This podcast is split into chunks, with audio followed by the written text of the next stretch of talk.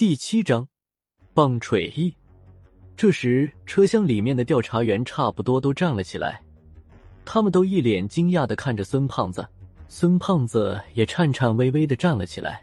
我正要去找他晦气的时候，突然听见有调查员喊道：“老莫，老莫，你怎么了？”这才看见老莫正倒在地上，口吐白沫，抽搐着。和老莫一试的西门烈已经跑到他跟前。直接解开了老莫的大衣和上衣，从老莫的上衣口袋里面找出一瓶药，给他灌了下去，之后让他平躺在地上，等老莫的抽搐频率慢慢降下来，西门链才长出一口气。老莫有心脏病，这次算他命大缓过来了，刚才他差点过去，下次大圣倒是早点给个提示。孙胖子皱着眉头看着地上躺着的老莫，好像有什么话却说不出口。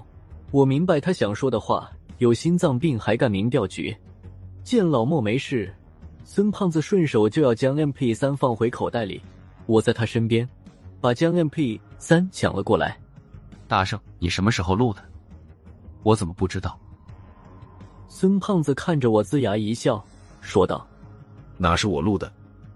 天山回来。”我抽空找了杨军，让他和欧阳天祖给我录的，昨天才录好，还没来得及告诉你。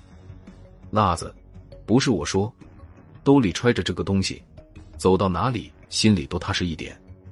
那什么，这个是带蓝牙的，有机会我传给你。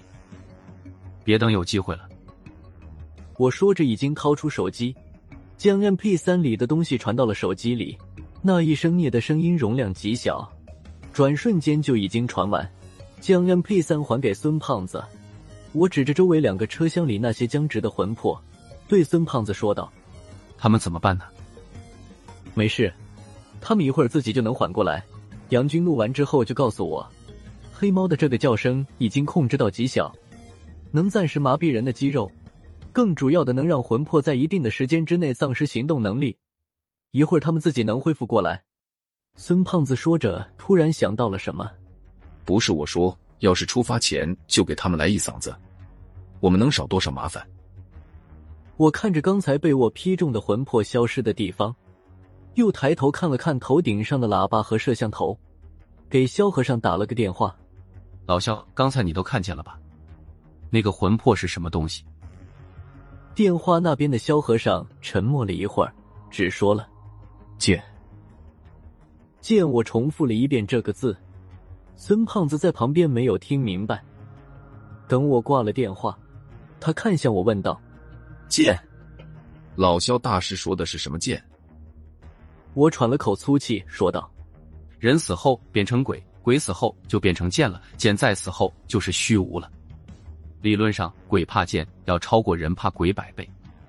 我在资料室看过资料，有资料记载。”在唐朝有一段时期，大门上驱鬼用的符咒上面就是用篆书写的“剑”字，说是贴上这种符咒，一切鬼祟都要远避千里。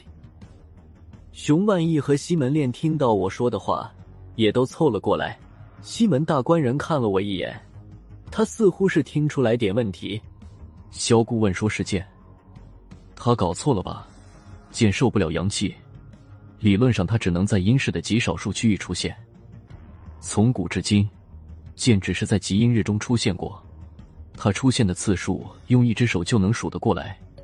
况且，就算在阴世中，剑的数量也比大熊猫多不了多少，哪有那么容易出现在这里？还混在这些魂魄里面？辣子，萧顾问绝对是搞错了。别说民调局了，就连新中国成立前的宗教委也没有过关于剑的真实案例。所有剑在阳世出现的说法，都是在资料文本上。西门烈说话的时候，我已经开始回忆资料室里有关键的记载。等他说完，我差不多已经想起来看过的几篇有关键的资料。看着西门烈一脸不以为然的表情，我说道：“大官人，刚才那个魂魄恐怕还就是剑。明朝时期的五味语上说剑出现的情景，剑现，百鬼惊恐后乱战。”和刚才简直就是一模一样。说着，我用手敲了敲车厢的窗框，在上面密密麻麻的满是一些巨阴的符文。再说这辆火车和车厢是经过改造的，应该是加了不少巨阴的东西。你们刚才也看到了，魂魄进来的时候，尸体显现的有点过分了。现在都不用天眼，只要五感稍微强点的人就能看见这些魂魄。这趟火车简直就一个后天的极阴地了。西门烈听完我的话，也在回忆明朝五味语里的这几句话。这回他倒是没再争辩，但是能看得出来。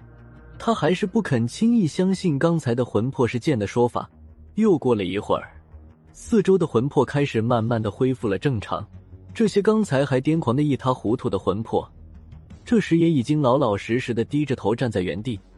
老莫他们负责看守的车厢里面的魂魄已经消失了一大半，我们这边也有点损失，而且老莫又犯了心脏病，虽然病情得到了控制，但还是不能做剧烈的动作。因此，我们几个人商量了一下，将所有的魂魄都安置到我们这节车厢里，空出来的车厢就便宜老莫了。